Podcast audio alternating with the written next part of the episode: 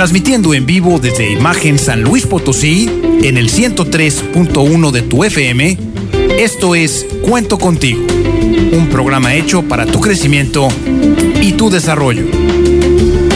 Entrevistas, comentarios y consejos de expertos invitados que ofrecen puntos de vista claros, sencillos y enfocados a tu bienestar. Te invitamos a que a partir de este momento te comuniques con nosotros, nos des tu punto de vista y si lo prefieres, platiques con nosotros al aire. Y queda con ustedes, aquí en Cuento Contigo, la señora Nena Torres.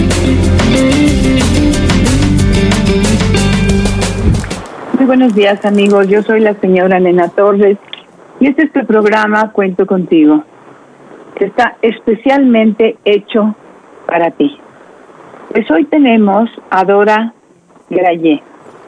Ella es licenciada, licenciada en psicología, tiene una maestría en terapias psicosociales y tiene una licenciatura en educación.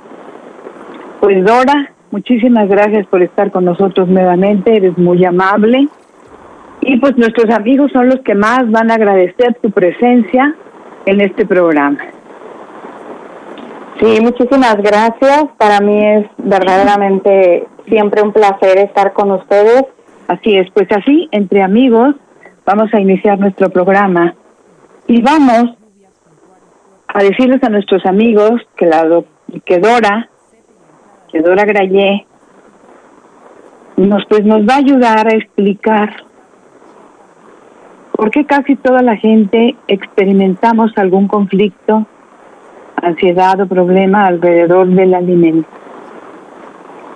Y luego hacemos una variedad de asociaciones, ¿no? Alrededor de lo que significa comer. Entonces, vamos a preguntarles a nuestros amigos, ¿cómo se expresa en mí o mejor, ¿qué tengo, ¿cómo me relaciono yo con la comida? Porque ella, si nosotros hacemos una, observación, nos damos cuenta de que todos, o casi, o casi todos experimentamos conflictos, ansiedad o problemas alrededor de la comida. Entonces, ¿cómo me relaciono yo? Es la pregunta para nuestros amigos del día de hoy. ¿Cómo me relaciono yo con el alimento, con la comida? Muy bien, pues vamos a empezar. Dora, si fueras tan amable a explicarnos cómo nos relacionamos con los alimentos. Pues hay de ver muchas, muchas formas, ¿verdad? Pero tú empiezas a explicarnos cómo nos relacionamos con los alimentos. Sí, gracias. Bueno, pues eh, en realidad eh, parece algo muy simple, pero pues es un tema muy complejo, ¿no? Porque involucra muchos elementos, como bien lo dices, ¿no? Las formas en las que nosotros nos relacionamos, no solo con el alimento, sino en el día a día, eh, toda el múltiple, las múltiples asociaciones y relaciones que tenemos, pues van van expresando lo que es nuestra esencia, lo que somos cada uno de nosotros y el cómo manejamos nuestra emoción, ¿no? Eh, primero me gustaría referirme a qué, a qué nos hace, ¿no? Eh, ruido, a qué, a qué atiende el término de comida emocional que pues es un término que antes no se manejaba eh, dentro de la parte curricular eh, de lo que yo trabajo, a lo que yo me dedico, pues he estudiado sobre lo que es la rama de la psicología bariátrica. Entonces, cuando nosotros hablamos de comida emocional, nos estamos refiriendo a cuando la conducta del comer, la conducta o el acto de comer lo utilizamos como respuesta a nuestros estados afectivos, es decir, nuestra emoción está regulando esa parte de ingesta. Cuando las emociones no las manejamos de una manera correcta, y ahorita vamos a hablar de qué es manejar una emoción de una manera correcta, pues se puede generar vínculos de escape a través de la comida, ¿no? Podemos utilizarla para llenar un vacío, podemos utilizarla para desfogar una frustración, para canalizar un enojo, para recubrir una tristeza.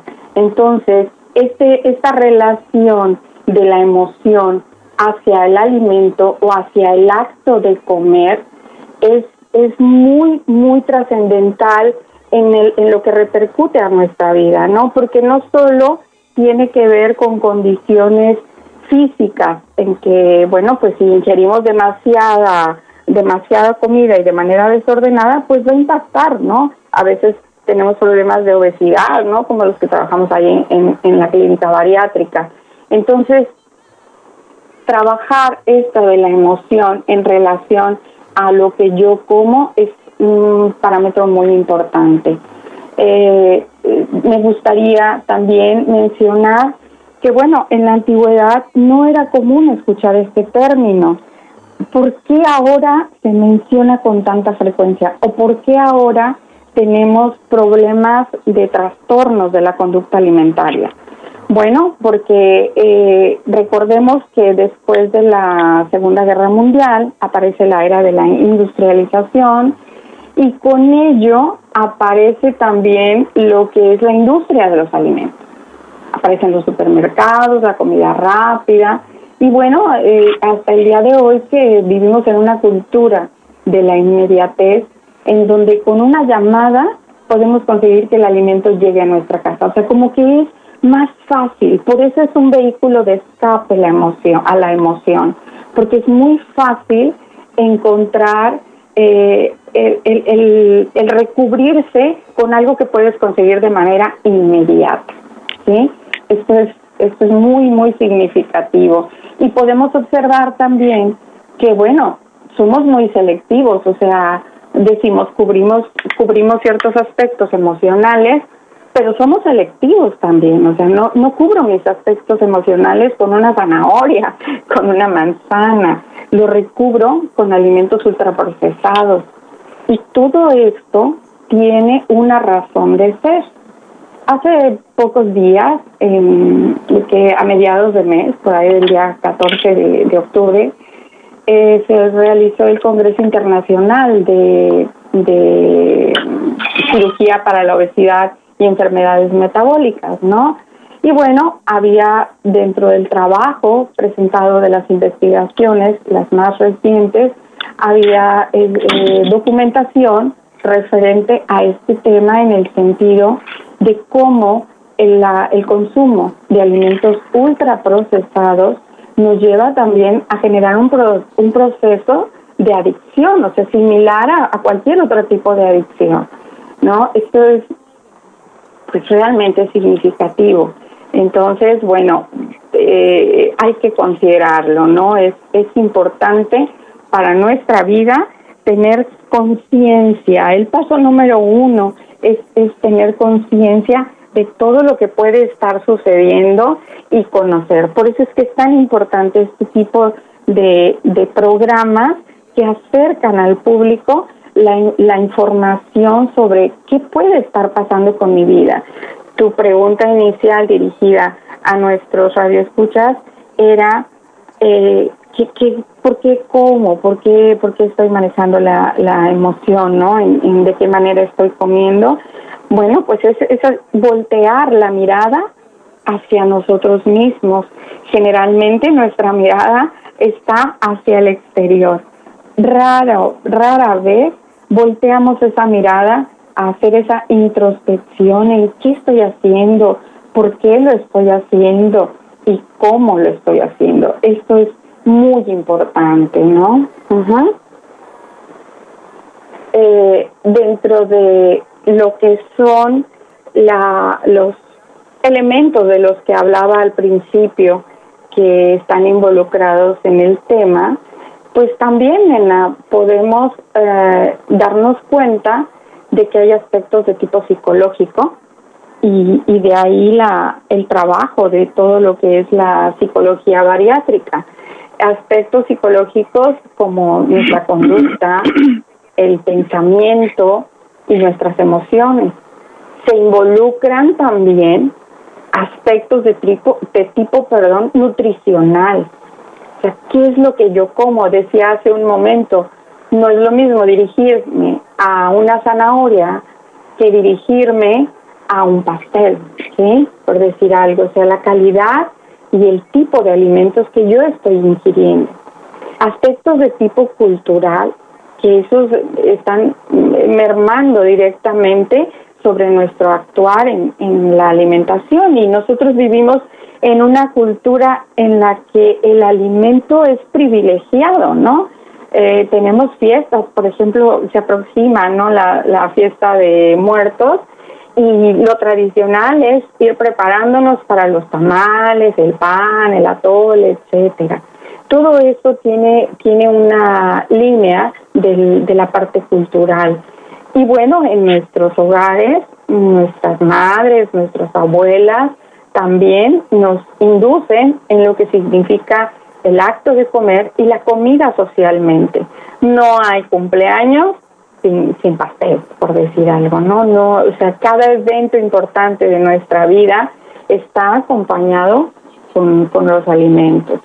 Otro aspecto eh, que nos permite ver que esto es un tema complejo es eh, que involucra condiciones neurobiológicas, lo que lo que hace referencia a, cuando el alimento es ingerido, bueno, empieza a desarrollar nuestro cuerpo funciones fisiológicas y neurológicas de asimilación que son estimuladas o inhibidas por ciertos alimentos que o contenido de los alimentos que, que nosotros ingerimos.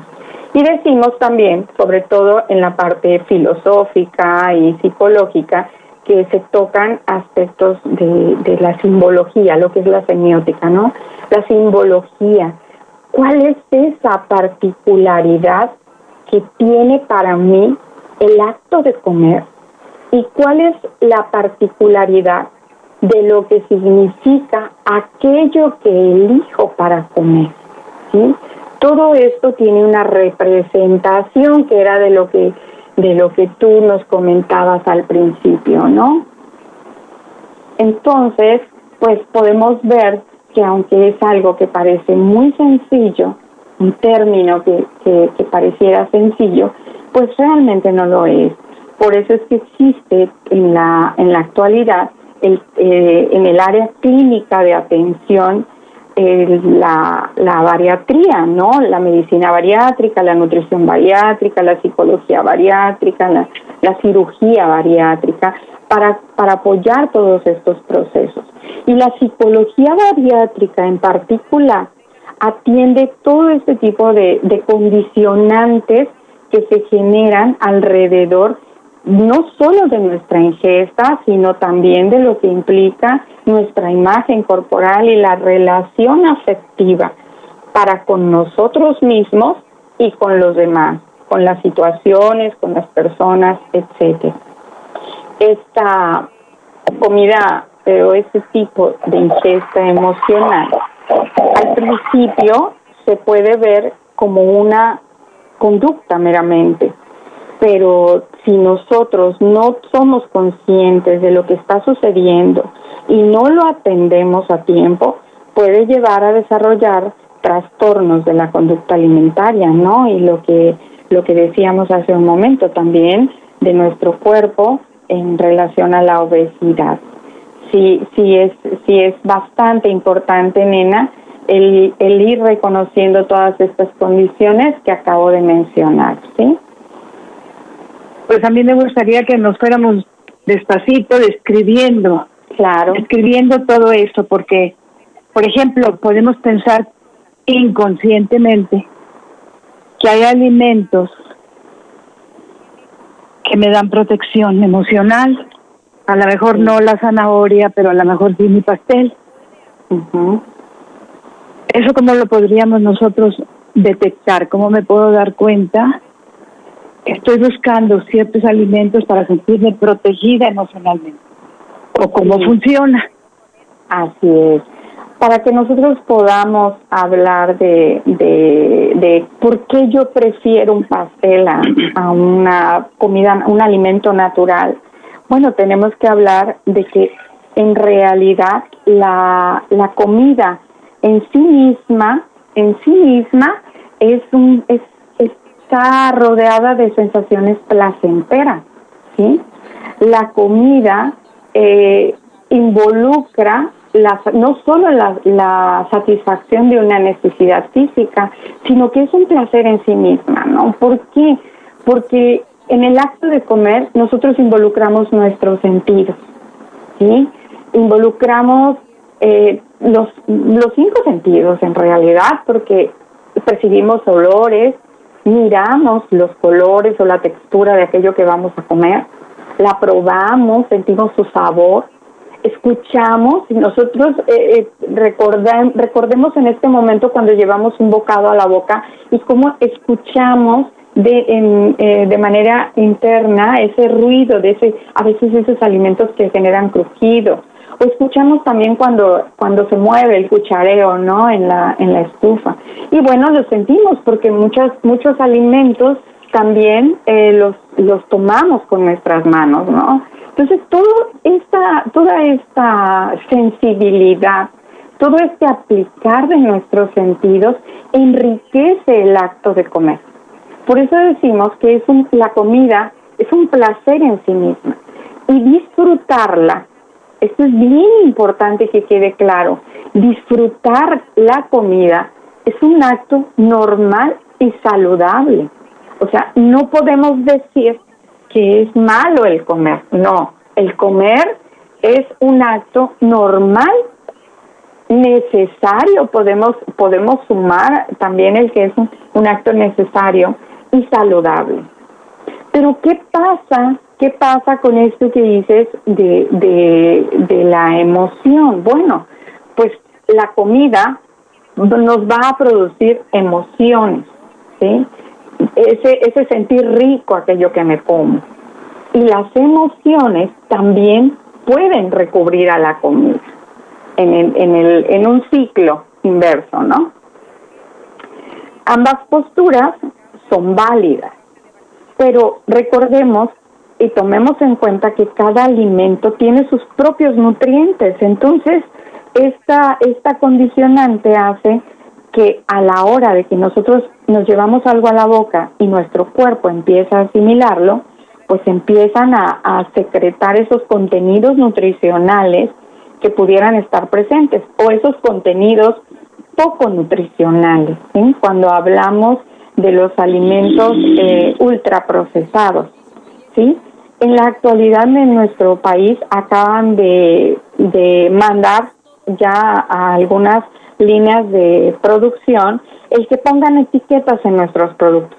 ¿sí? Ya dicen alto en sales o alto en grasas o alto en azúcares, que en realidad en este momento poco, poco caso estamos haciendo de ello, porque tiene que ver con un aprendizaje. Pero aunque estemos haciendo poco caso de ello en este momento, pues ya aparece ahí el, el, el signo de, fíjate lo que te estás comiendo. Fíjate lo que estás dando como alimento o posible alimento a tu cuerpo. Todos estos eh, eh, alimentos ultraprocesados o procesados tienen un alto contenido en azúcares, eh, harinas refinadas y producen estimulación. Es esto que dices, ¿no? ¿Por qué me hace sentir bien? Porque producen una, una estimulación como respuesta inmediata.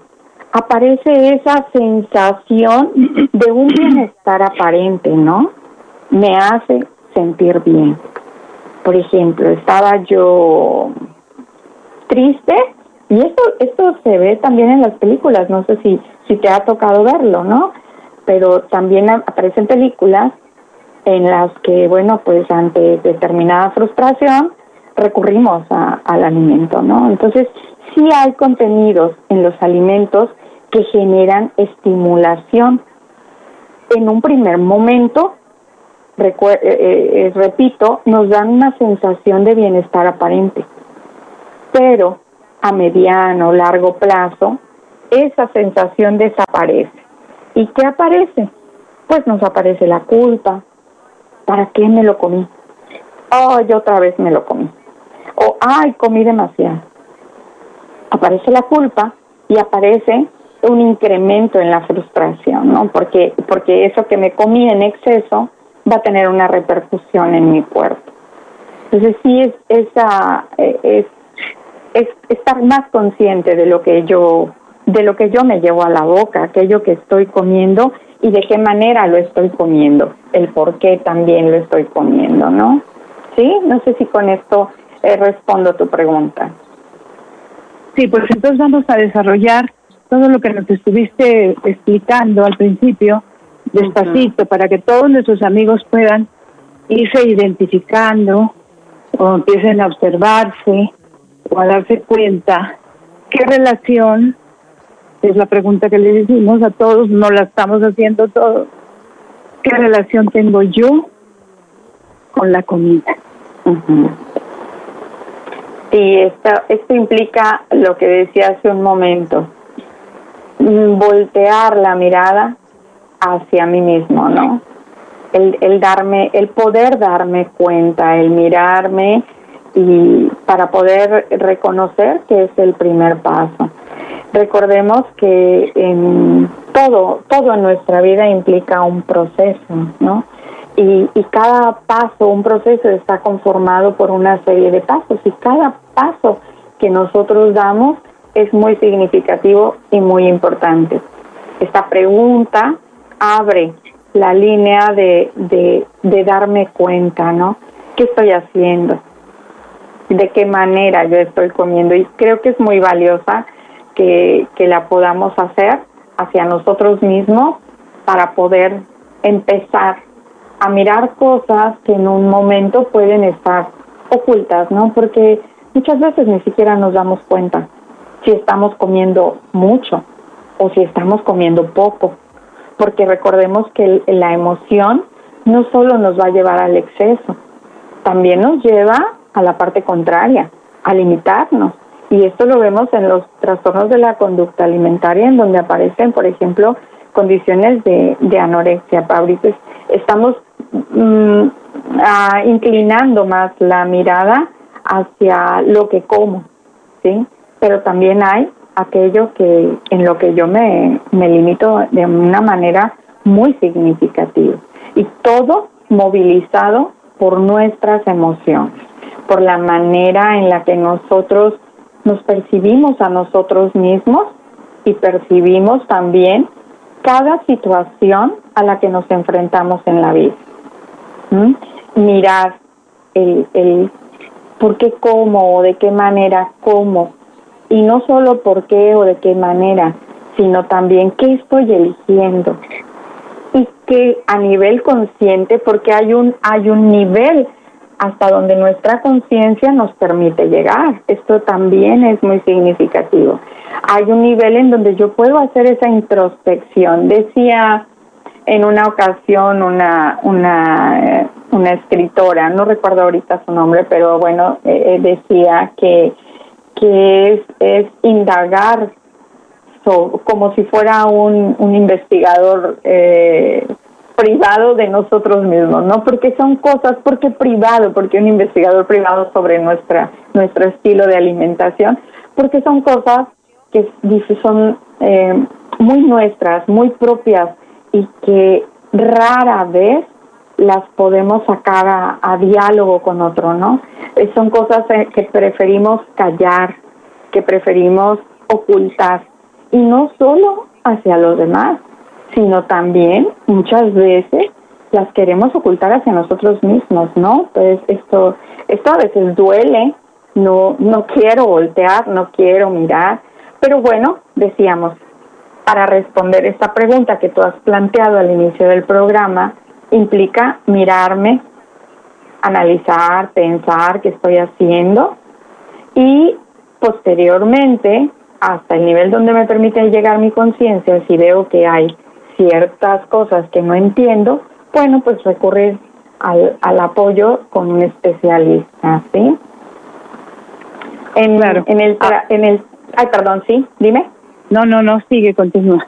Sí, en el trabajo clínico precisamente es, es esta de primera intención es esta indagatoria, ¿no? Esta, esta búsqueda de qué es lo que está pasando con, con uno, pero bueno, es de manera guiada, profesional, en donde, en donde podemos ir descubriendo lo que, lo que realmente hay de fondo. ¿Sí? Sí, dime, nena. Ahora, ¿llenamos vacíos? Sí. Estamos llenando vacíos emocionales, creemos. Creemos, creemos, que llenamos, claro, sí. Sí, sí creemos. ¿Cómo sería eso de llenar vacíos? ¿Cómo es eso de llenar vacíos? Porque al final de cuentas no llenamos los vacíos. Porque mi vacío no es de comida, sino mi vacío es emocional. Entonces, ¿cómo hacemos esto y por qué se da? Sí, eh, sí llenamos vacíos en el sentido eh, de, de, una sensación de bienestar aparente que decía yo que es la, la respuesta inmediata, ¿sí? O sea, con lo que yo como, siento que me sacio, que, que, que, que ya olvidé aquello que estoy pensando. En ese sentido se maneja el término llenar vacíos, ¿sí? Que realmente no estamos llenando nada, bien lo dices, lo único que estamos llenando es nuestro cuerpo de, de ni siquiera llenándolo, saturándolo de condiciones que pueden ser nocivas para nuestra salud. Sanar la relación con el alimento, sanar mi emoción, son dos condiciones que, que se trabajan de manera independiente, ¿sí? Tengo que reconocer cuál es realmente ese vacío, porque bien dijiste, son condiciones emocionales, pero son condiciones emocionales que pueden tener que ver conmigo mismo o con la relación con los padres o la relación con la pareja, la relación con los hijos, una un vínculo este de amistad, en fin, o sea, es un abanico muy grande, muy extenso el, el, el trabajo de la emoción y cada persona tiene una particularidad. Entonces, este llenar un vacío es un término mal utilizado. Realmente podríamos decir que sustituimos, sustituimos aquel, aquella necesidad de llenar un vacío. Porque en vez de llenarlo y en vez de, de, de, sanar esa parte, la estamos aumentando, ¿no? Estamos aumentando el conflicto porque estamos sumando un conflicto adicional que, que a lo mejor no debiera existir, pero que sin darnos cuenta, como tomamos como recurso el, el comer, pues entonces suma, suma el, malestar, porque hablaba yo hace un momento de que aparecen posteriormente la culpa y la frustración. Esto es algo muy común eh, que se observa en la práctica clínica, ¿no? En el consultorio es común escuchar a los pacientes cuando dicen, eh, es que no sé por qué lo hice. Es que ni siquiera me di cuenta de cuánto me comí hasta, hasta después. Ese después implica el sorprenderme y decir, ¿qué hice? ¿Sí? Pero es esto, e, es, es, es, una, es una sustitución. El alimento, ¿por qué es tan significativo y por qué lo tomamos como recurso primario? Porque desde que nosotros nacemos, el primer vínculo de relación con el mundo es la madre. Y junto con la madre está el, el ingerir el alimento. ¿Sí? ¿Por qué? Porque nuestro cuerpo lo necesita de manera natural. Fíjate esta secuencia. El cuerpo lo necesita de manera natural. Nuestro organismo funciona de una manera natural, autónoma y perfecta. Y existen alimentos naturales. Esta es la, la línea de la secuencia. Ahora, cuando, cuando pasa esta situación del vínculo con la madre para satisfacer la, la necesidad, se queda como prioritario. Y al bebé le produce pues sensación de bienestar, le aplaca el hambre, que en ese momento él no sabe que es hambre, solo es una molestia, una incomodidad en el estómago de ese vacío. Y volvemos al término llenar vacío. El hambre en el estómago físicamente la sentimos como un hueco. ¿Sí? ¿Cómo decimos eh, cuando tenemos hambre? Siento un hueco en el estómago, quiero comer. Entonces hay un hueco, se asocia, ahí viene la representación simbólica de la que, de la que hablábamos, se asocia con un vacío. Cuando estoy triste, cuando rompí una relación, cuando estoy ansioso, cuando estoy muy enojado porque las cosas no funcionan como yo espero que funcionen, aparece ese vacío, esa sensación que muchas veces ni siquiera tiene un nombre, porque no la reconocemos. ¿Te fijas en esto? ¿Sí? Ni siquiera reconocemos qué es lo que estamos sintiendo. Solo decimos un vacío, siento un vacío. Cuando hay la pérdida de un ser querido, se siente un vacío. Y entonces decimos, ¿cómo lo lleno? Y nos vamos a nuestro vínculo primario. ¿Cómo aprendí llenar un vacío? A partir de la comida. ¿Sí? Es, es, esta, es esta relación la que nos hace que, que el alimento sea privilegiado para recubrir una necesidad cuando nosotros no hemos trabajado lo que es el reconocer y regular nuestras emociones. Sí, sí, sí, te que, sí queda, queda expresado. mira, por ejemplo, por ejemplo, cuando papá se fue, papá se fue, nos dejó, o mamá también se fue, se murió, por ejemplo, pero para el niño o la niña pues se, se, se fue. Cuando, cuando mi papá perdió el trabajo, yo lo veía sufrir de una manera muy fuerte. Cuando crezco o cuando o ahí mismo, en esas épocas de sufrimiento, empieza el ser humano a buscar de qué manera llena esos vacíos. ¿Es así como me dices? Sí, sí, así es. la, nuestra relación con los alimentos puede ser muy variada. No solo lo utilizamos para eh, recubrir esos vacíos, también es una vía de escape. Muchas veces estoy ansioso o ansiosa y en vez de pensar, de acomodar mis ideas, eh, busco algo, algo como escape de ingerir, para ingerir, ¿no? Eh, eso me distrae, me ocupa la boca, me ocupa las sensaciones y entonces distraigo mi atención de lo que, de lo que es importante, de lo que tengo que atender. Utilizamos también eh, para protegernos muchas veces, ¿no? Este llenar un vacío también implica una protección, ¿sí? Eh, o, un recubrimiento de algún conflicto que tenemos emocionalmente, eh, etcétera, ¿no? Pero esto eh, a la vez se convierte también en una forma de autocastigo, porque estoy lastimando mi cuerpo y no puedo dejar de lado el mirar qué es lo que me está pasando en, físicamente. A lo mejor no entiendo mi emoción. A lo mejor no entiendo esa relación que yo estoy haciendo, pero sí me miro. Sí, físicamente sé que está pasando algo y entonces vuelve a hacerse el ciclo, ¿no? Ah, empieza otra vez la culpa, el enojo y la frustración, pero ahora ya no con los otros, ya no, ya no hacia el exterior, sino ahora conmigo mismo.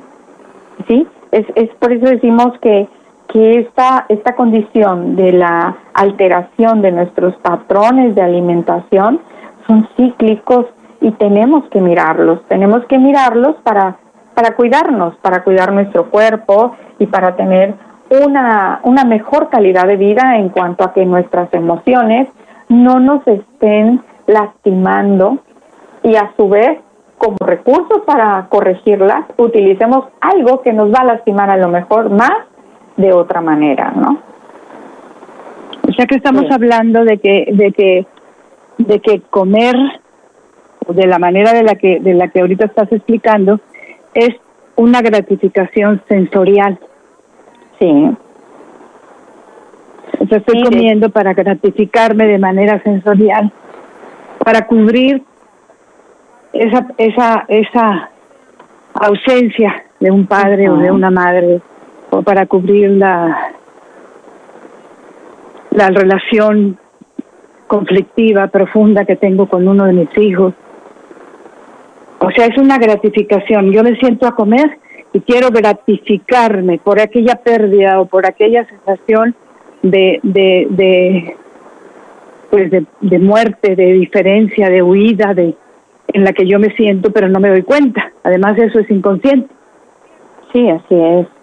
Sí, eh, el, eh, no necesariamente es, es, es la línea del, del, premiarme, ¿no? Porque son líneas diferentes, pero existe también esto que tú estás mencionando cuando yo lo tomo como un premio y cuando digo me lo merezco. A veces hasta lo expresamos verbalmente, ¿no? Cuando digo, ah, me voy a comprar X cosa, por no mencionar algo en particular, pero es un porque esa, lo que sea, me lo voy a comer porque me lo merezco. ¿no? Esas son expresiones que decimos o hemos escuchado con mucha frecuencia. Y esto también tiene que ver con, con aprendizajes. Es que en la conducta, en nuestra conducta, hay mucho aprendizaje. ¿sí? Eh, no todos nuestros aprendizajes son, son buenos, no todos son favorables. Aprendemos cosas que, que pueden eh, ser para provecho nuestro, pero también podemos aprender cosas que nos lastiman. Y, y como dices, es, es, un acto inconsciente, o sea, nos vamos llevar, dejando llevar. Eh, por ejemplo, es, escuchamos también a las mamás, ¿no? Eh, y, y, ojo, mamás, hay que tener mucho cuidado de las mamás y las abuelitas. Debemos tener muchísimo cuidado en cómo incorporamos a los niños, a nuestros niños, el acto de la alimentación, ¿sí? Porque el niño se porta bien, o en las escuelas es muy común, saliendo del primer día de clases, de un, inicio de ciclo escolar, sale el niño y van los papás o los abuelitos por los pequeñitos, bueno, cuando íbamos, ¿verdad? Físicamente, cuando iban físicamente, y van los por los pequeñitos y, y les llevan, ¿no? Una paletita, ay, ¿cómo te fue? Mira tu paleta, ¿no? O le decimos al niño, utilizamos como premio el, el, la golosina, si te portas bien, te voy a comprar y viene ahí un helado o tal cosa, ¿no? Entonces nosotros no nos damos cuenta qué es lo que estamos incorporando. Entonces eh, eh, hay que ser muy cuidadosos con eso, de qué estoy eligiendo para generar esta, esta condición de, de premio, del me lo merezco en relación a qué estoy incluyendo, ¿no? Y, y, y el tener conciencia de todo esto es importante porque eh, sabes que cuando nosotros no ponemos atención a lo, a lo que sucede en nuestra alimentación, hay que abrir un espacio para decir, va, escuché esta charla, perdón, o he oído algo sobre esto, y le voy a dedicar eh, un día un día eh, o dos para poner más atención a cómo estoy haciendo eh, el acto de, de, mi, de mi comida, cómo estoy haciendo para buscar el recurso de mi alimentación. ¿sí? Eh, cuando yo no tomo conciencia porque me distraigo, porque tenemos muchísimos distractores, nuestro cerebro no lo registra. Y entonces tenemos el caso de que mientras vamos en el auto podemos ir comiendo golosina, eh, tomando bebida, un, refresco, lo que sea. Estoy refiriéndome a cosas eh, no saludables en ese previo, ¿ah? porque pensemos que en la hora en que yo me voy a sentar a la mesa, ahí sí va a haber cosas saludables. Bueno, entonces, en todo ese previo, todo lo que yo ingerí mi cerebro no lo registra. ¿sí? Solamente lo registra en el sentido de, ah, qué rico, disfruto lo que me estoy comiendo, pero estoy distraída o distraído o en el trabajo, porque estoy haciendo otras actividades y no me doy cuenta de lo que me estoy llevando a la boca. ¿Cuántas veces nos distraemos con el televisor, nos distraemos con el celular, nos distraemos con N número de cosas, muchísimas cosas pueden ser nuestros distractores. Entonces, si yo no pongo atención a ese acto de comer en ese momento, entonces todo lo que yo me lleve a la boca no cuenta, va, va para adentro y no cuenta, y no cuenta. Llega la hora de la comida y yo me siento a la mesa con todos mis compañeros o mi familia con la que voy a comer y me sirvo igual de la reacción de aquellos que no tomaron nada previamente. Porque apenas voy a comer. En ese momento digo, me siento a la mesa y me sirvo el plato. Es rara la ocasión en la que decimos, en este momento me siento satisfecho, comeré un poco más tarde. Eso es muy raro. Generalmente, por la misma rutina, la misma actividad del día a día, nos sentamos y volvemos a comer igual que todos y nos la pasamos muy bien. Cuando terminamos de comer, decimos, ah, creo que me pasé y vuelve otra vez el ciclo. ¿Te fijas? Es, eso es lo que, lo que es muy, muy común. Entonces, Dora, serías tan amable de decirnos o explicarnos lo que te acabo de, de, lo que acabamos de plantear hace un momento. Lo importante no es comer o no comer, sino con qué vínculo estoy yo relacionando la comida. Y nos podrías dar algún ejemplo, nos podrías platicar para que nuestros amigos puedan entender eso. Ya nos están empezando a llegar preguntas, entonces pues ya tenemos que empezar a, a, darnos cuenta de lo importante que ha sido tu tema. Qué bueno, me da mucho gusto que así sea. Bueno, pues sí decíamos esta esta condición del, del intento de resolver, porque porque bueno, ya hablamos de que de fondo existe un conflicto que es el que nos lleva a tomar esta esta conducta solo para querer aplacarlo. eh, en la actualidad hemos escuchado de una palabra que hace referencia al ataque, a la agresión, y esta es el bullying.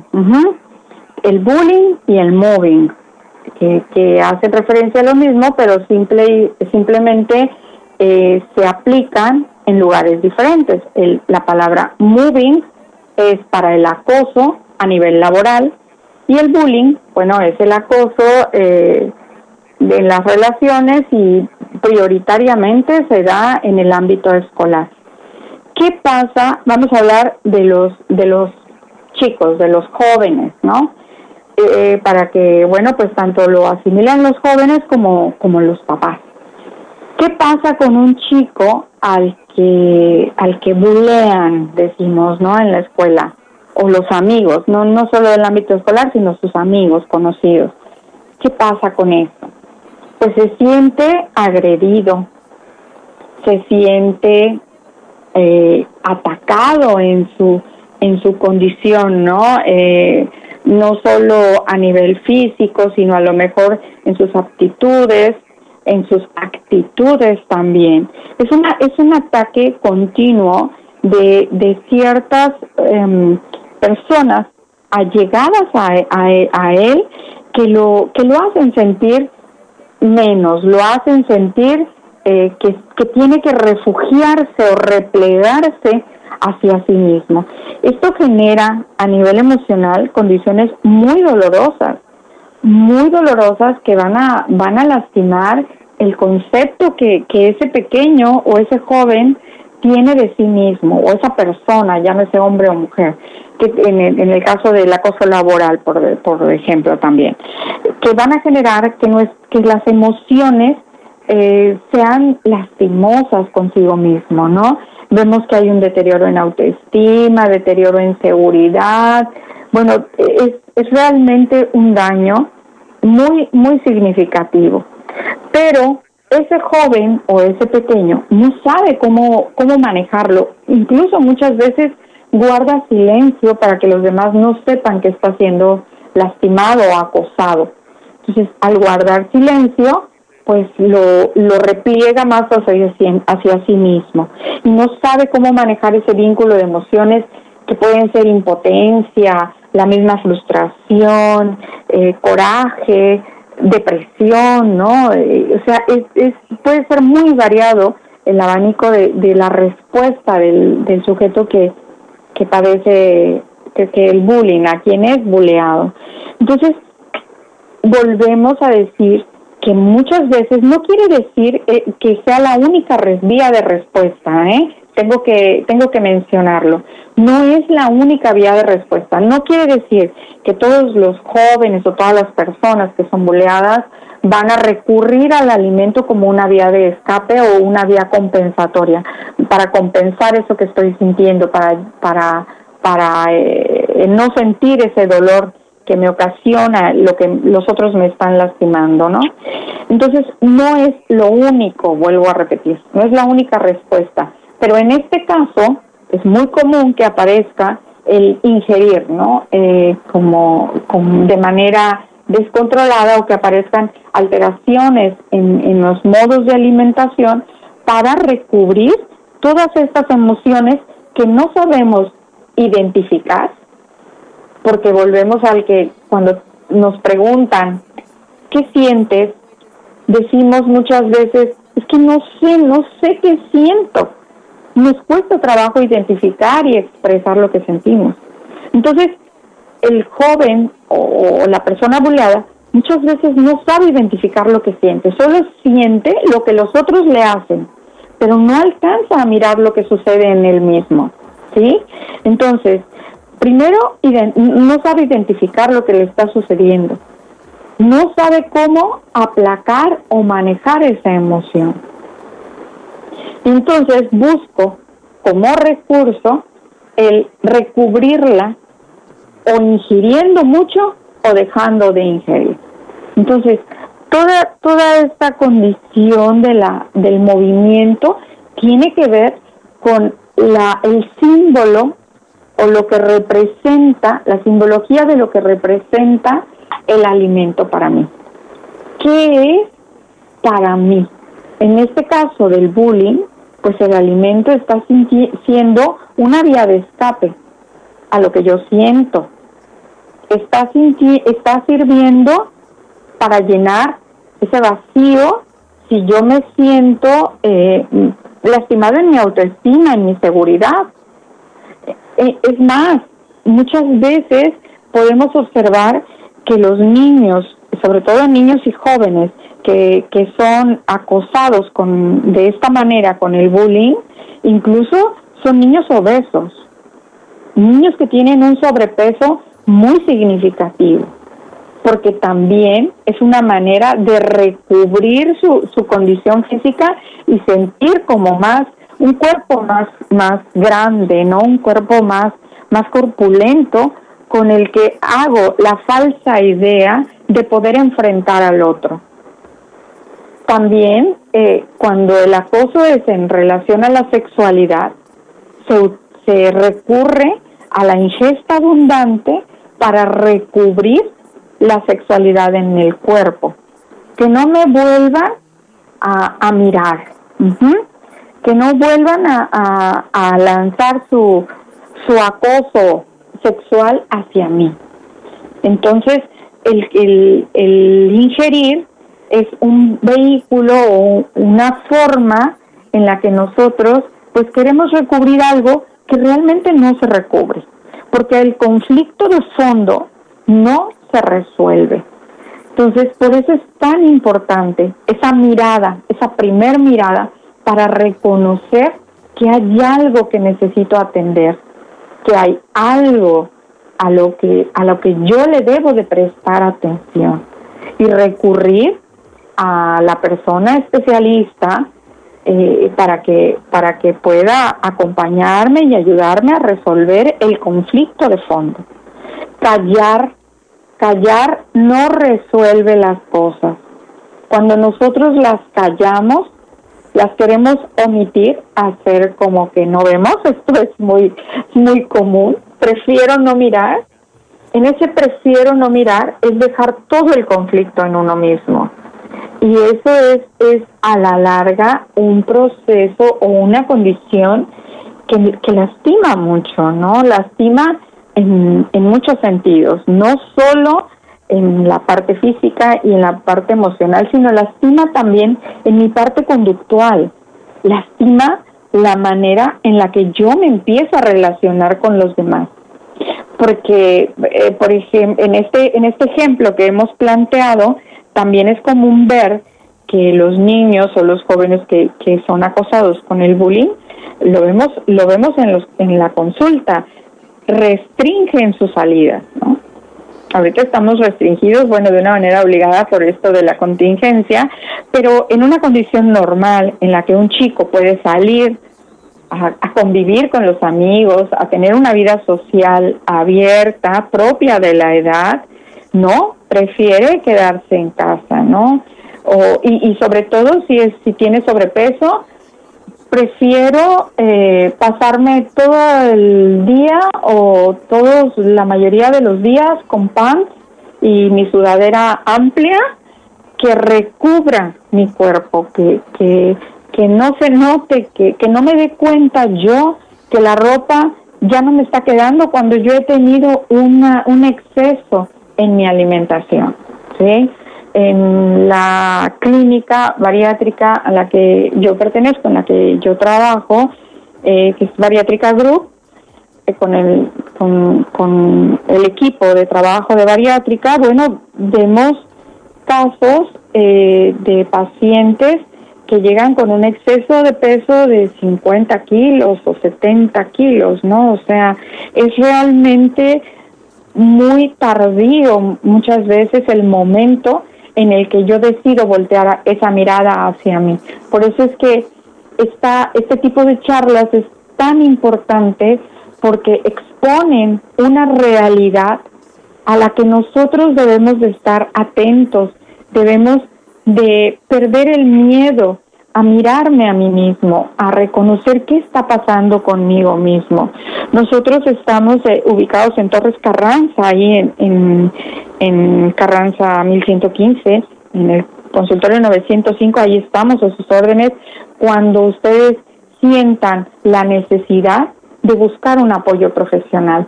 Bueno, y, y esto es, es parte importante para, para generar un cambio en nuestra vida, ¿sí? Esto, esto creo que clarifica más el sentido de cómo eh, la emoción moviliza nuestra conducta hacia la alimentación. Uh. Fíjate, aquí tengo un comentario que dice, los, los decretos de los padres pueden llevarnos hacia un comer de más. Mi mamá decía, come o vas a tener hambre más tarde come porque si no vas a tener hambre. Entonces yo quiero comer todo el día porque no quiero tener hambre. ¿De qué manera los decretos? Eso es porque nos decretan, son cosas que, que vivimos y que ni siquiera nos damos cuenta que, se, que están siendo introyectadas en nosotros. ¿Cómo, ¿De qué manera influyen en nuestra manera de comer los decretos de nuestra mamá o de nuestro papá o de nuestra abuela, porque a lo mejor la abuela tenía influencia o tiene todavía. Sí. Sí, culturalmente las abuelas incluso tienen un peso prioritario muchas veces en algunas familias, incluso más que el de la madre, ¿no? Eh, sí, realmente esto, esta esta pregunta y gracias, gracias a quien la mandó porque es muy importante lo que lo que nos está planteando. Eh, es eso que nos dicen eh, nuestras madres o nuestros abuelos toma un papel muy importante en nuestra vida, sí, lo introyectamos como ley. ¿Ah? Eh, ¿Por qué? Porque porque viene de una persona que tiene un valor muy importante para nosotros. No es lo mismo que me lo diga la vecina a que me lo diga mi madre o mi abuela. Entonces, ya de ahí, del punto de partida de, de quién viene aquello que yo estoy escuchando, ya le doy un valor, ya lo posiciono en una parte importante de mi vida. Ahora, es importante, a ti que mandaste este comentario, es importante que mires que esa condición de para que no tengas hambre, tengas que seguir comiendo, es una es una situación no real, ¿sí? No sabemos en qué contexto lo hayan dicho, lo haya dicho la madre o, o aquella persona importante en mi vida. No sé en qué contexto, habría que indagar un poco más, pero definitivamente a lo mejor es que ella haya pasado carencias. Entonces, ahora que tiene el alimento, dice, come, porque, porque no sabes si más adelante no vas a tener, ¿va?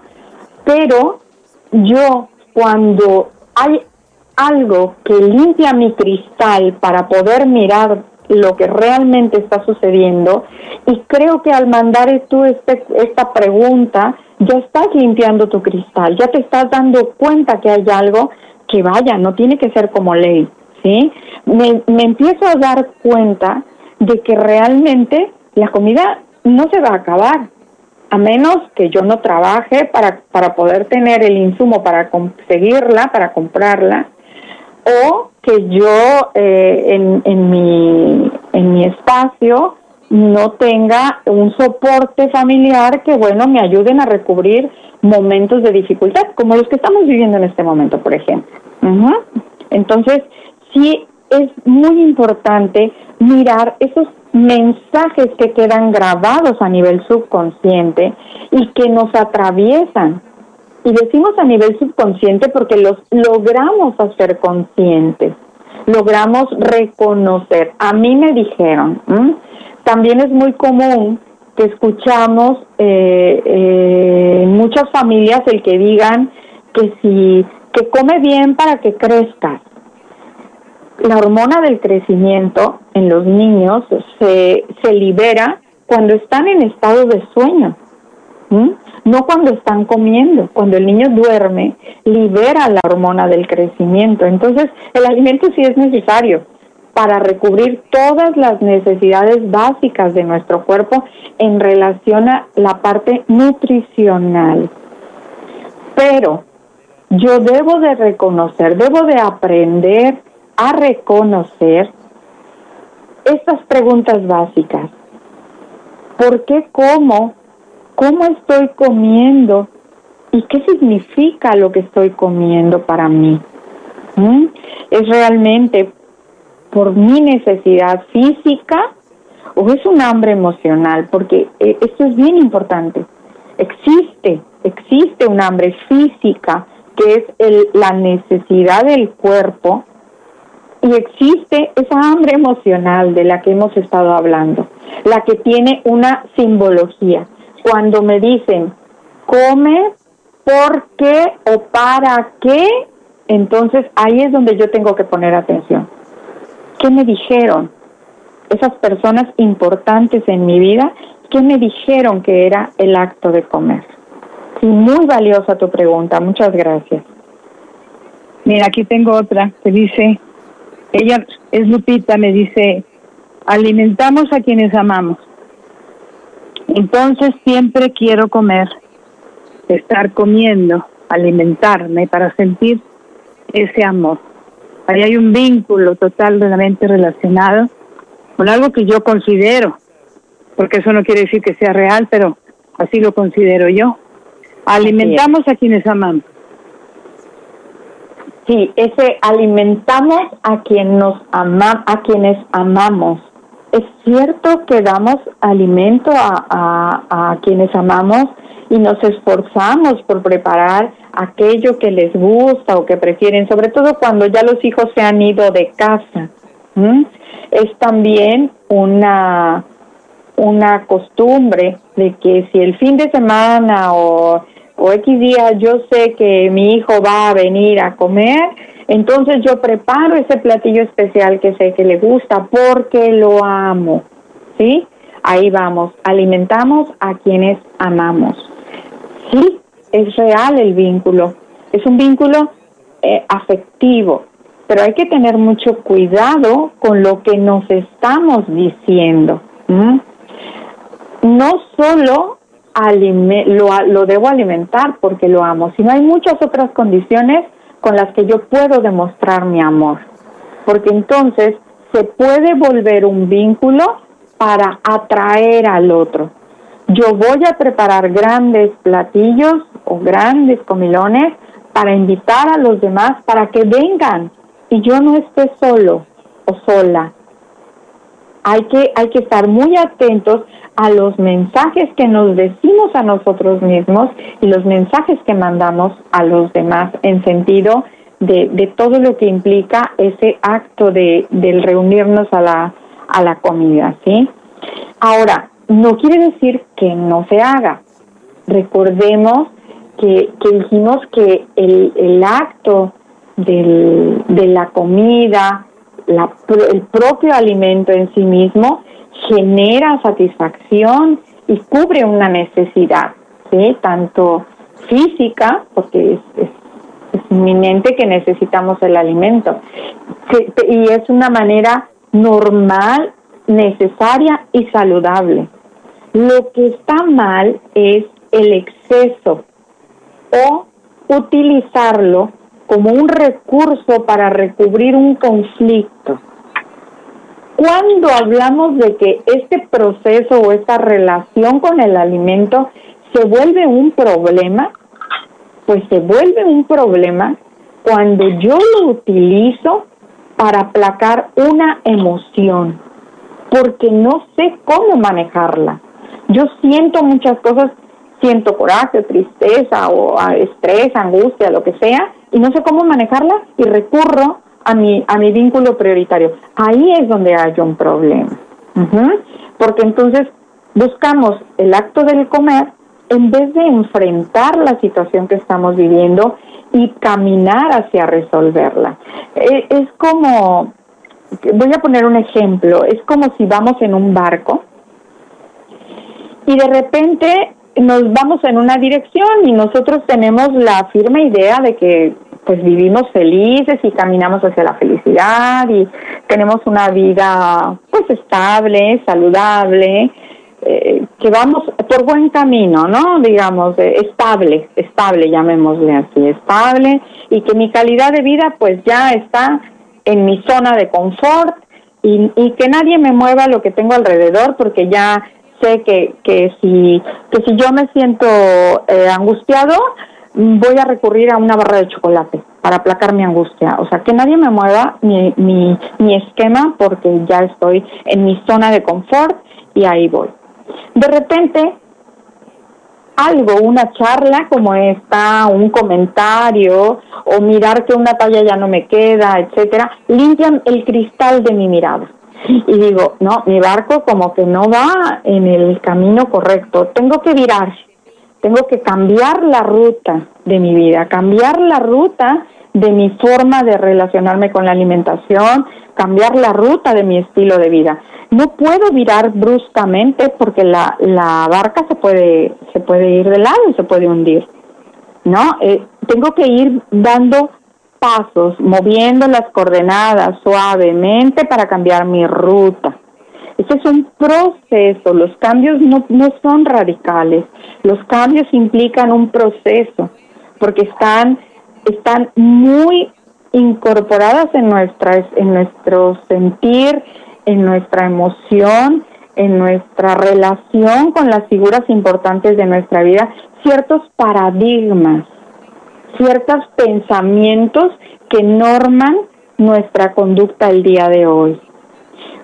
Vuelvo a repetir, cuando yo utilizo, me doy cuenta que utilizo el comer para aplacar una emoción o para cubrir un conflicto, en ese momento yo tengo que reconocer que tengo que cambiar la ruta de mi barco, porque si no, mm, voy a ir directo a una iceberg, ¿sí? en encontrarme con un problema mayor. Entonces, es, esta, esto, esto es, hay que tenerlo siempre presente. Al, antes de que termine nuestra sesión, nena, eh, me, me, me, avisas para dar una serie de consejos y en un, en un espacio comercial vayan por un papelito, por un lápiz para tomar nota de ciertas pautas importantes con las que yo puedo empezar a, voltear esa mirada hacia mí mismo para poder ir reconociendo qué está pasando con mi vida, qué es lo que está sucediendo en este momento conmigo, ¿no? Muy, muy importante eso. Vamos a dar ese espacio para que puedas tú, este, para que puedas tú terminar la idea, ¿no? Aquí me pregunta Gloria, ¿cómo puedo hacer porque la comida se ha vuelto la única fuente de mi alegría. Sí, ah, ah, ¿estamos, ¿estamos ahí? Sí, adelante. ¿Sí? Ok. Sí, eh, para que la comida se vuelva la única fuente de tu alegría, Gloria, quiere decir que tu, tu mirada tiene que ser hacia revisar cuáles son los valores que están sosteniendo tu razón de ser el día de hoy. A lo mejor es porque has tenido desilusiones o has tenido que enfrentar situaciones difíciles, probablemente pérdidas, probablemente el que en este momento eh, te estás dando cuenta que hay cosas que, que revisar y que cambiar en la vida. Yo te sugiero si, que busques la ayuda profesional para poder acompañar el proceso en el que tú eh, vuelvas la mirada hacia valorar qué otras cosas son importantes en tu vida. No puede ser lo único la alimentación. Es un engaño hacia ti misma, es una falsa idea que te estás dando en este momento porque a lo mejor todo lo que volteas a ver te produce dolor o desilusión, ¿sí? Yo te yo te te sugiero que busques esta esta ayuda y con todo gusto estoy segura de que seamos nosotros como equipo bariátrico o sea algún otro profesional, tú vas a encontrar un camino diferente, una línea que te abra ese abanico de oportunidades que aún puedes descubrir en tu vida. No importa la edad que tengamos, a veces eh, suele aparecer este pensamiento ya cuando somos muy grandes, ¿no? Ya que llegamos a la a la edad adulta, en la vejez, como que sentimos que ya no hay sentido. Siempre hay un sentido en la vida. No, no estamos porque sí. Todos, todos, absolutamente todos tenemos un propósito, una razón, un, algo que tenemos que descubrir que va a dirigir y cambiar ese, ese cielo nublado para convertirlo en un cielo con mucha luz y un hermoso arco iris de oportunidades para mejorar tu calidad y tu condición de vida. Yo estoy segura que así va a ser. Bien. Eh... Muy bien, tengo aquí a Betty. A Betty que me nos dice, ¿por qué quiero comer solamente cosas dulces? Sí, Betty. Uh, buscamos las cosas dulces porque decía yo en un momento que todo lo que es dulce nos produce energía. Los alimentos ultraprocesados son altos en, en, esto, en cosas muy refinadas que van a generar esa sensación de un bienestar aparente. El azúcar, mm, de parte de fisiológica en su, en su condición normal nutricional, lo que te va a provocar es energía entonces tú buscas, buscas el, ingerir el dulce porque te da esa sensación de, wow, me siento bien, ¿no? Este, así como que me subió la, la, hasta decimos o escuchamos ese comentario, me subió la vibra, me subió la energía, ahora sí voy a hacer las cosas, te impulsa de alguna manera, pero es un impulso que hueco, que, que solo es como un arrancón y después ya se vuelve a apagar la batería. Por eso es que estás buscándolo. El ciclo de la adicción a los alimentos ultraprocesados y a los alimentos ricos en contenido de carbohidratos, o sea, los azúcares, eh, en el primer tiene, tiene una condición muy particular. Eh, haz de cuenta, tenemos esa, esa condición de preferirlos. Cuando tú dices, a partir de hoy ya no los voy a comer, en ese momento sube el nivel de apetencia porque tu organismo te lo va a pedir por esta condición de, de los neurotransmisores y condiciones fisiológicas que bueno, no hay por qué mencionar ahorita, pero tiene una razón de ser.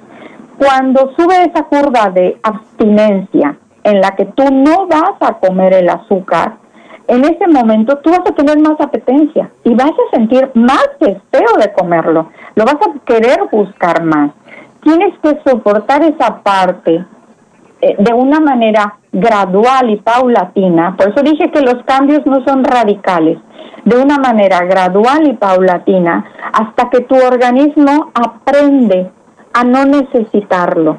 Y en ese momento la apetencia baja. Y ya no, ya no se te, ya ni siquiera se te va a antojar. Pero es un proceso. No es de, de, hoy no lo como y mañana me aguanto porque, no, porque hoy no lo comes y mañana lo vas a querer más. Ahora, no quiere decir que jamás nos vayamos a comer una rebanada de pastel. No. Ponemos aquí en claro cuáles son las condiciones específicas de lo que implica lo que como. Pero yo me voy a poder comer una rebanada de pastel, a lo mejor sí, en un cumpleaños, porque ahí va a haber el pastel. Pero no me lo voy a estar comiendo cada tarde de pastelera ni me lo voy a estar comiendo en cada reunión con mis amigas. Voy a pedir mi café o mi té, pero ya no me pido el pastel. O sea, tenemos que ir compensando esta condición, pero, pero es, es gradual, les vuelvo a repetir. Bien, tenemos una pregunta de cita partida. Dice, eh, ¿cómo eliminar una programación de consumo de pan y café que asociamos con el apapacho? o también el tomar refresco y asociarlo con la felicidad. Participa ella por el pollo. Sí, eh, esta, estas asociaciones que tú tienes incorporadas eh, realmente necesitan un proceso de, de, darte cuenta, ¿sí? Al final con los consejos vas a encontrar mucha luz para, para saber eh, ¿Qué es lo que te estoy diciendo en este momento? Más claridad de lo que te voy a decir como respuesta en este momento. Necesitamos mirar qué es lo que hay de fondo, ¿sí? Vuelvo a repetir, a veces podemos hacerlo nosotros mismos, nosotros solos, en un primer momento, porque hay niveles de conciencia. Entonces, si yo me doy cuenta que busco el refresco para sentirme bien, bueno, ya, ya ese es un primer nivel de conciencia, ya me di cuenta. ¿Por qué lo busco? Ah, bueno, ¿en qué momento yo tomé esta idea como importante para mí? O el café con pan. ¿Qué pasaba eh, en, en mi vida, en mi historia, en un momento en el que el café con pan se volvió prioritario? ¿Por qué elijo? E, esto de la, de la elección es muy significativo, muy particular, tiene que ver conmigo mismo. ¿Por qué lo elegí? ¿Qué representa para mí? ¿Sí? En consulta yo te puedo decir que hemos encontrado que eh, el mismo, el mismo alimento, vamos a hablar de tu café con pan, el mismo alimento representa cosas diferentes para cada uno de los pacientes que lo tienen como vehículo prioritario de, de, aplacamiento. Representa cosas diferentes. ¿Qué va a representar? Aquel, algo importante en tu vida, un momento, una situación, una persona, en fin, muchas cosas. Hay, hay una particularidad. ¿Y por qué digo que hay un punto al que nosotros podemos acceder a esto de manera consciente? Cuando tú empiezas a recordar, a ver qué pasó, y ay, ¿por qué lo agarré? ¿En qué momento? Y haces un esfuerzo y tratas de recordar. Pero hay un punto en el que no puedes llegar más allá, y que es, ¿cuál es el valor inconsciente que lo está sosteniendo. Hay algo que lo sostiene. ¿Por qué ese café con pan no lo puedo cambiar por, por el chocolate, por decir algo? Porque tiene que ser el café con pan. Y esta condición inconsciente solo la vas a poder descubrir en un proceso de acompañamiento terapéutico, ¿sí? Pero el que tú logres alcanzar cierto nivel de conciencia ya te permite implementar varias cosas para poder ayudarte a, ir controlando esta, esta búsqueda de, de recubrir una emoción o una figura importante en tu vida. ¿Sí? Bien. Me gustaría preguntarte algo. Sí. ¿Por qué no mi café con pan? ¿Por qué lo tengo que cambiar? Ah, ¿Por qué tengo que cambiarlo? Porque eso también ya es una es una creencia, es algo que creo que me va a hacer mal. ¿Por qué no voy a disfrutar mi café con pan? Todos los días que me quedan de vida. Voy a la panadería y me compro mi pan. Claro. O me hago yo misma mi pan en casa. No necesito ponerle todo lo que dices tú, que están los, los alimentos super procesados. Así es. Y en lugar de ponerle azúcar normal, pues le pongo esplenda, por ejemplo. Sí. ¿Por qué no mi café con pan? Porque eso tiene que ser malo. No, recordemos que dije que no, no todo, eh, no todo nuestro proceso de ingesta es malo. Y hablé también de un cambio gradual y hablé también de una disminución, ¿sí? pero ¿por qué no? Pero ¿por qué, pero ¿por qué lo tengo que cambiar? Ah, no, no necesariamente lo tengo que cambiar. ¿Qué es lo que va a determinar si lo cambio? Es que de nada me sirve cambiar el café con pan por un chocolate, o cambiar mi café con pan por una torta, o cambiarlo por, un, por los tamales. O sea, no es el sustituir y, y virar únicamente de un alimento a otro. No, aquí estamos hablando de resolver nuestra condición emocional, de desarrollar nuestra capacidad para reconocer mi emoción. Es diferente que yo me tome mi café con pan porque lo disfruto, porque me gusta, porque en la tarde me lo como. Sí, pero yo me puedo comer un pan o me puedo comer tres, cuatro, cinco panes. O me puedo comer, me puedo comer, tomar mi café con pan porque se me antoja y lo disfruto, o lo puedo comer porque es lo único que me sacia. ¿Sí? Esta línea entre lo que está bien, lo que es saludable y lo que ya no lo es, es una línea muy frágil, porque es muy frágil, nos podemos perder en esa línea de reconocer hasta dónde realmente me, me impacta o no me impacta.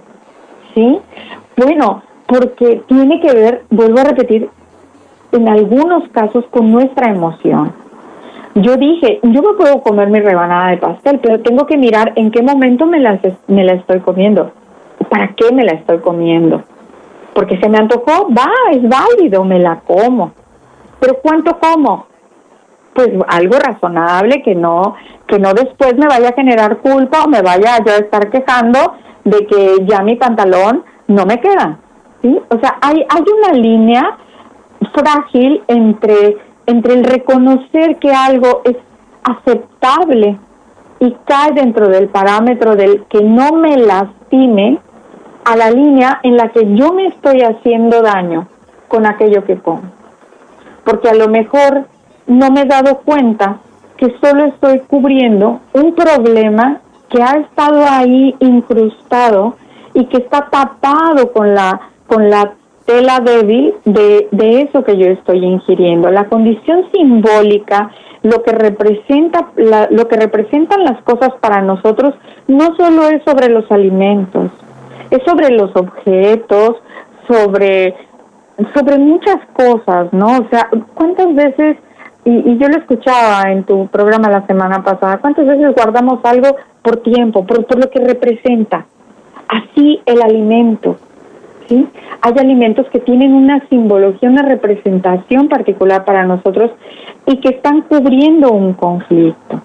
Entonces, no podemos decir, eh, ya jamás voy a comer este alimentos ultraprocesados. Bueno, hay gente que sí, ¿no? Por ejemplo, la alimentación vegana, los naturistas, etcétera. Sí hay gente que lo logra y lo hace, lo sostiene. La palabra más importante aquí no es lograr o hacer, sino la palabra verdaderamente importante es sostenerlo.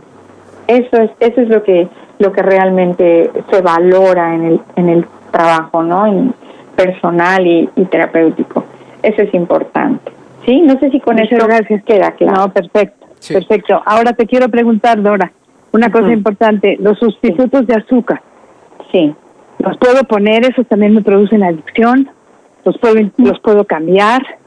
No, y es con eso, con eso yo hago mi té o mi café o mi panecito o lo que sea lo hago, pero con sustitutos de azúcar que no sé si produzcan la misma adicción y causen el mismo daño que, que la adicción por el azúcar. Sí, hay una regla máxima en, en el aspecto nutricional. Todo en exceso es malo. Eh, que hace menos daño que las que los este las azúcar, los azúcares refinados pues son sustitutos entonces de alguna manera aminora la condición esta de, de la sensibilidad de los de los de los neurotransmisores y la condición del manejo fisiológico de, del engrane, ¿no? De, de generar el vínculo, el vínculo de, de la apetencia lo podemos utilizar, incluso no repercute tanto en nuestro en nuestro peso o, o, finalmente no repercute en nuestro peso. Es válido, es válido utilizar los sustitutos, ¿no? De hecho es la alternativa viable. Pero yo le puedo poner a, a mi taza de té un sobre o le puedo poner cuatro sobres, porque es real, hay personas que ponen cuatro o cinco sobres a una taza de té. Entonces hay que estar muy cuidadosos con eso, o sea, con mis cantidades, ir normando y poco a poco ya que tengo claridad de que debo de cuidar mi salud, ir regulando todo esto. ¿Que hace menos daño? Sí, definitivamente hace menos daño, ¿no? O no hace daño. Exactamente. O, no hace daño. Hace menos daño si nosotros caemos en los excesos. Pero, pero si nosotros somos regulados y lo tomamos de manera medida, no, no nos, no nos implica daño, ¿no? Ahora, eh, es importante en el trabajo terapéutico destacar qué es lo que se hace.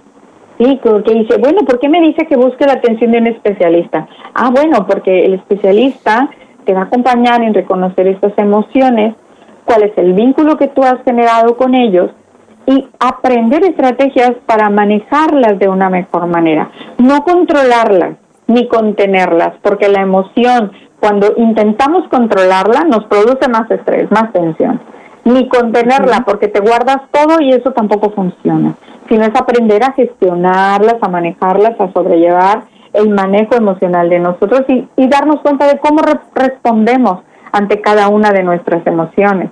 También, también es importante que, que sepamos que, bueno, se desarrollan mecanismos de autorregulación, de inteligencia emocional y nutricional que nos van a, a fortalecer mucho en, en, nuestro, en nuestra calidad de vida, en nuestra mejora para la calidad de vida. Bien, tenemos eh, unas preguntas relacionadas con la ansiedad, precisamente sobre lo que estás comentando, Dora. Eh, sí.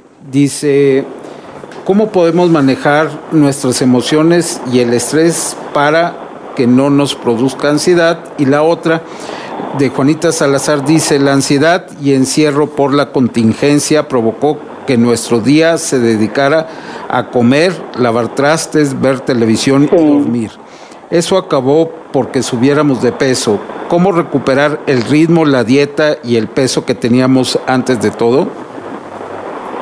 Sí, esto del COVID y la contingencia realmente eh, ha generado un impacto muy, muy importante y significativo, no solo en nuestro peso, sino en nuestro estilo de vida, ¿sí? Eh, ya de por sí el saber que estamos expuestos a una enfermedad, pues nos generan muchos estresores, ¿no? Eh, del encierro, la dificultad de la economía, tenemos la limitación, limitación social, no podemos incluso relacionarnos con nuestra familia más allegada, etcétera, ¿no? El uso constante de nuestras mascarillas, el equipo de protección, etcétera, el cuidado que debemos de tener con nosotros mismos y con nuestra familia y, y, sumado a todo esto la disminución de la actividad física, ¿no? De que bueno, nada más a la sala, al patio, a la cocina, etcétera. Sí es muy muy comprensible lo que estás planteando. El, esto obvio ha incrementado la ansiedad y la frustración en muchas personas. De hecho, es, es impresionante la cantidad de casos que se han elevado por, de trastornos de la conducta alimentaria por estos factores eh, de estresores que acompañan a, a, la situación que vivimos de contingencia. Nuestro recurso inmediato cuando queremos aplacar esa emoción, pues es ir al refrigerador a la cena o pedir algo de comer y que nos traigan lo que sea. Entonces todo esto habla de una repetición de actos que durante meses pues nos ha llevado a cambios en nuestro organismo, en nuestro cuerpo, en nuestra conducta y de repente nos damos cuenta de esto que nos estás diciendo, comemos más, hemos subido de peso, ¿sí? Porque comemos más rápido, porque estamos picando durante todo el día, porque vamos a la comida rápida y, y no nos sentimos satisfechos. Entonces, como no hay satisfacción, aumentamos la, la porción.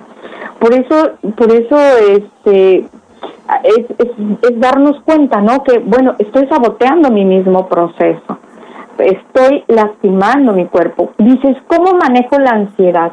Las alternativas que tenemos para manejar la ansiedad, de eh, que no son clínicas, que no son terapéuticas, pero que tú las puedes llevar a cabo de una manera muy sencilla en, en casa, es que hagas aquello, algo que a ti te guste, que te distraiga, que te baje la tensión. Puede ser escuchar música, leer, darte, darte un tiempo para para descansar en la jornada del día, ¿no? Que no toda la jornada del día sea apurada y, y muchas, o para los demás, sino abrir un espacio para ti, para atenderte a ti y decir, va, cinco minutos, diez, quince, los que sean, los que te permita tu actividad, pero decir, esto, este tiempo es para mí. Ahí tú ya estás abriendo una válvula que va a permitir liberar tensión. Estar como mamá, porque entiendo que, que eres mamá por todas las, cosas que dijiste, estar como o, o, como ama de casa, esposa, atendiendo todas las necesidades de la casa para otros, eso aumenta la tensión, ¿sí? Lo, ahora, eh, por esto de la contingencia, nosotros estamos trabajando la consulta, pues a través de los medios, ¿no? Ah, ah, de manera virtual, porque pues no pueden, no puede todo mundo exponerse a salir a, consulta.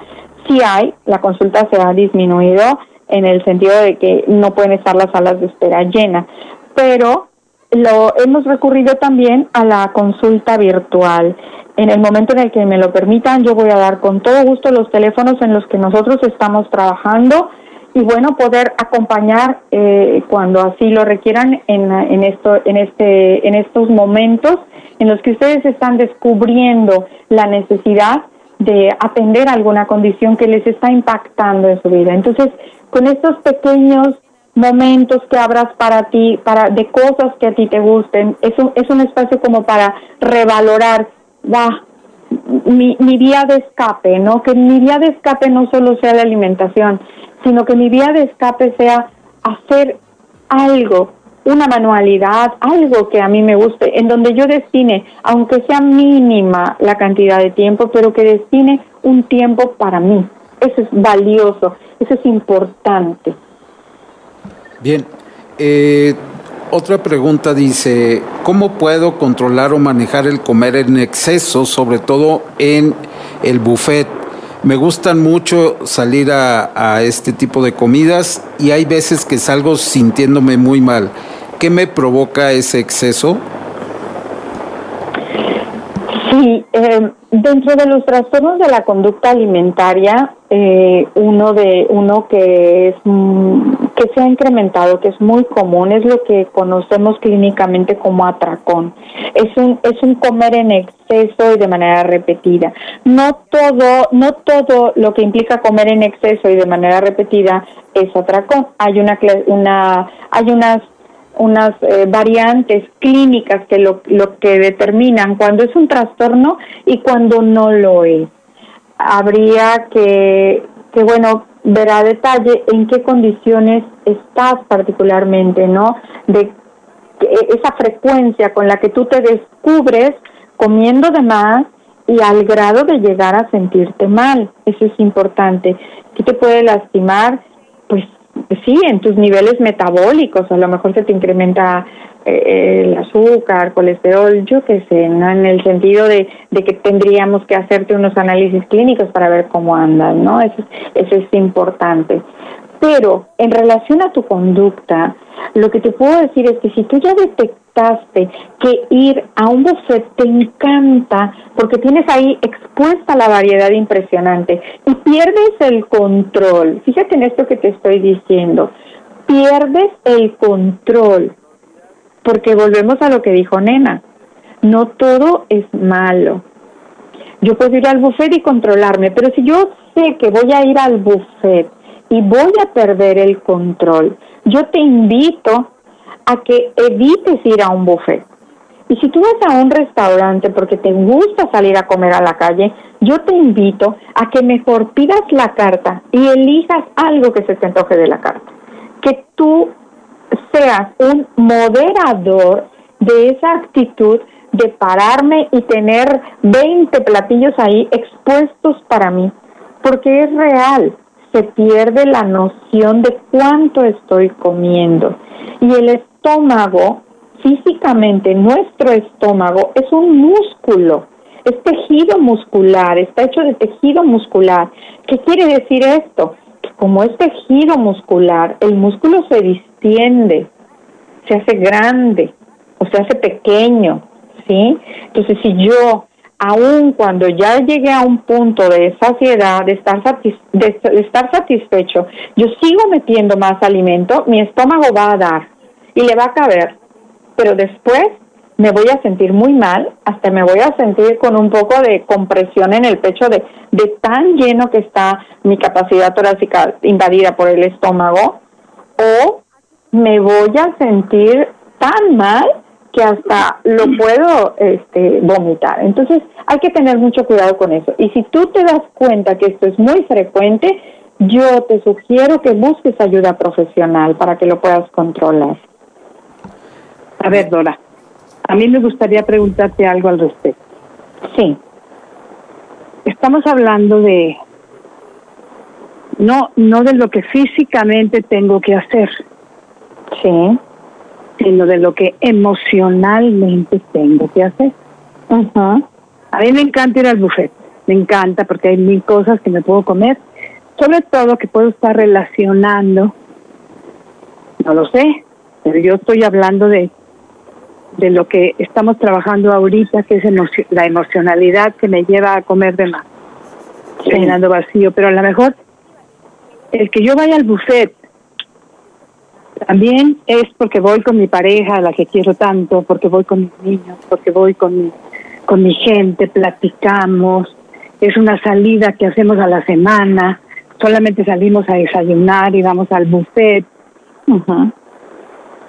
Entonces no es la actitud física o el comportamiento lo que me interesa cambiar. Eso pienso yo, pues estamos hablando de la emocionalidad. Sí. Sino qué es lo que alrededor me encanta. Y aprovecho pues como demás, porque pues, claro. estamos platicando, estamos emocionados, a lo mejor es la última, es la única salida que hago. Sí. Porque toda la semana trabajo. No sé, necesitaríamos preguntarle a nuestra amiga Rodolfo, o nos está escuchando ahorita, ¿qué opinas? A mí me gustaría saber, no la conducta física, no vayas a desayunar, pues me quitas mi salida del mi salida de la semana.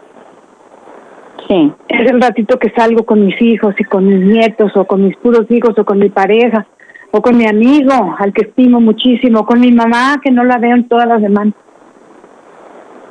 ¿Qué podemos ver desde la perspectiva de, de lo que estamos trabajando ahora?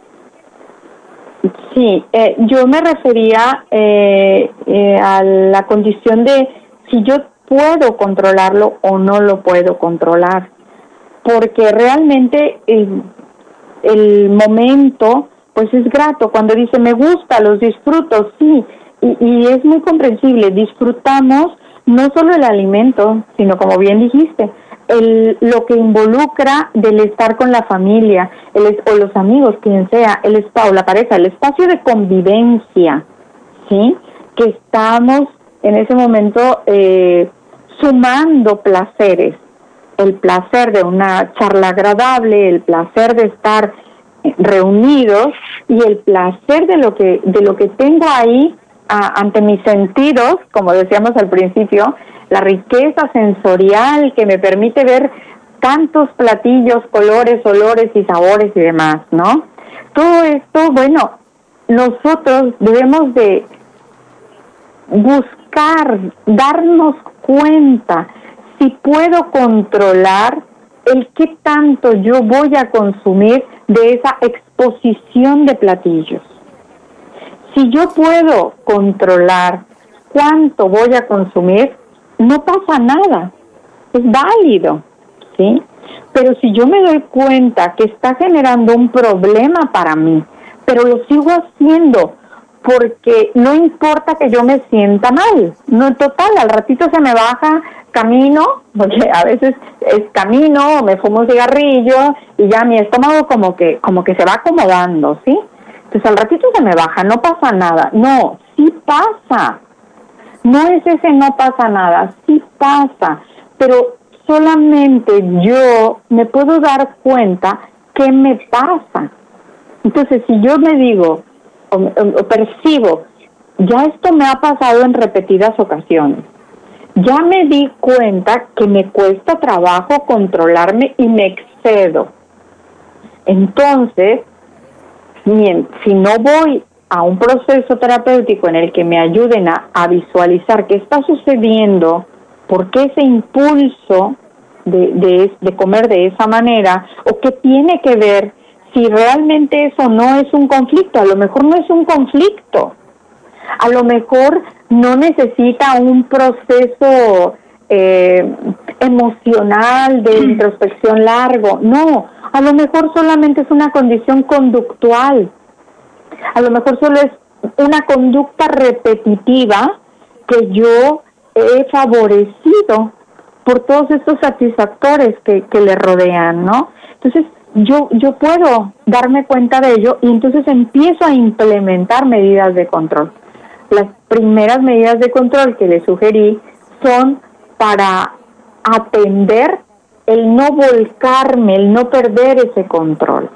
Pero obvio, primero tengo que hacer esa, ese acto de presentarme ante el buffet y, y, ver, evaluar, va, si pude lograrlo, pude contenerme, o, o, no me contuve y me volvió a pasar lo mismo de llegar al grado de sentirme mal. Pues entonces quiere decir que algo está sucediendo con mi, con mi actitud, con mi conducta y todo lo que está rodeando, no solo de la reunión familiar, la convivencia, sino de qué manera me acerco al alimento. Muy eh, bien, muy bien, Dora. amplio. Está muy bien tu respuesta, muchas gracias. Nos vamos a tener que ir a un corte. Amigos, nos vamos a un corte, estamos en tu programa Cuento Contigo. Yo soy la señora Nena Torres y está con nosotros la, la señora Dora Gralé. ¿Verdad, Dorita? Así se dice tu apellido, ¿verdad? Sí, soy psicóloga bariatra, Dora Grayé a sus órdenes. Grayé, Dora sí. Muy bien. Nosotros estamos, eh, pertenecemos a la Clínica Bariátrica Group del doctor Rogelio Grayé. Estamos en Carranza 1115, en el consultorio 905, en el edificio Torres Carranza y en el noveno piso estamos a sus órdenes. El número de teléfono para, para del consultorio es 44 48 49 03 59. Repito, 44 48 49 03 59 y mi teléfono para eh, eh, particular para agendar vía WhatsApp es 22 91 38 46 03 lo repito 22 91 38 46 03. Ahí estoy a sus órdenes, vía WhatsApp mandan un mensaje y con todo gusto les, les atiendo. Bueno, ahora en relación a los consejos, eh, pues les quiero, quiero cerrar esta sesión que creo que ha sido para mí muy importante poder transmitirles todo esto y que para ustedes también sea de beneficio pues les quiero decir que para regular nuestras emociones es, es importante reconocer que hay una relación completa entre lo que yo hago, o sea, que, que, estoy haciendo en, en mi cotidianeidad, en mi día a día, lo que yo pienso, lo que yo siento y cuáles son las circunstancias que vivo en, en esto, en esto de, de, mi, de mi cotidianeidad. Eh, como consejos, el primer consejo que, que me voy a permitir darles es que lleven un registro de su alimentación. Le llamamos diario de alimentación, que les va a permitir observar, el darse cuenta y tomar conciencia de lo que estamos haciendo. El que como, cómo como y, y, y, de qué manera, de todo lo que hemos estado hablando en la sesión. Otro, otro punto importante es el sumar a nuestra vida, fíjense bien, aumentar el consumo de alimentos naturales y disminuir los ultraprocesados. Quede claro que hablamos de la disminución, va a ser muy complicado eliminarlos, ahí están, están a nuestro alcance, son parte de la vida. Vamos a disminuir el consumo de estos alimentos procesa ultraprocesados y, e incorporar el consumo de los naturales. Vamos a procurar que cuando nosotros vayamos a salir de compras, hagamos una lista previa, ¿sí? De qué es lo que voy a necesitar. Los supermercados están acondicionados para que esté lo más antojable eh, en, los, en los pasillos. Entonces, si yo llevo una lista, ya llevo una intención, una revisión de qué es lo que realmente voy a necesitar para traer a mi despensa y a mi refrigerador y evitar ir de compras cuando tenemos apetito. Cuando tenemos apetito todo se nos va a todo nos va a parecer antojable. Entonces no vayamos con, con el apetito abierto, ¿no? Vamos a también a, generar alternativas saludables para manejar nuestras emociones. Una de las preguntas era, ¿cómo manejo mi ansiedad? ¿Qué hago? Y bueno, pues las alternativas saludables que yo puedo implementar en casa sin necesidad de recurrir a ningún especialista son las actividades físicas, hacer ejercicio, actividades intelectuales que, que, me, que me ocupen el, el pensamiento, como el leer, escuchar música, hacer actividades manuales, ¿no? Y bueno, ya en caso de que verdaderamente yo sienta que es algo que me está repercutiendo, pues entonces sí buscar la atención del especialista. Recuerden que hablamos de que tomar conciencia de lo que está sucediendo eh, en relación a nuestro patrón de alimentación es importante. Cuestionarnos a nosotros mismos y darnos cuenta, ¿no? De, de ese de, de qué está sucediendo. Disfrutar el alimento, sí, hay que aprender a disfrutarlo. Tratar de no comer a prisa, ¿no? Y manejar la emoción eh, para que podamos, podamos controlarlo. Pues esto nos va a llevar a tener un estilo de vida más saludable para mejorar nuestra calidad de vida. Así que espero que sea de mucha utilidad para todos ustedes. Gracias, Dorita. Muchísimas gracias. Pues le damos las gracias a Dora Gallé nos hizo favor de traernos pues todo lo que ella sabe, conoce, no todo, Dorita, porque es muy amplio, como para darlo en este espacio, aunque nuestro espacio sea grande, de todas maneras, pues son muchas preguntas y muchas cosas, ¿no? Así Muchísimas gracias por tu presencia, gracias por acompañarnos, espero que nos acompañes en otro momento. Sí, Le agradecemos a Global Media también, que nos permite a través de de, de, sus repetidoras que nosotros estemos aquí.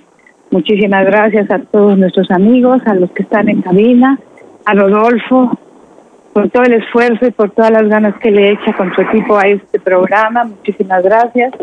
Y a todos nuestros amigos que nos permiten entrar a su mente y a su corazón. Muchísimas, muchísimas gracias. Los esperamos el próximo domingo. Muchas gracias. Dios los bendiga. Gracias.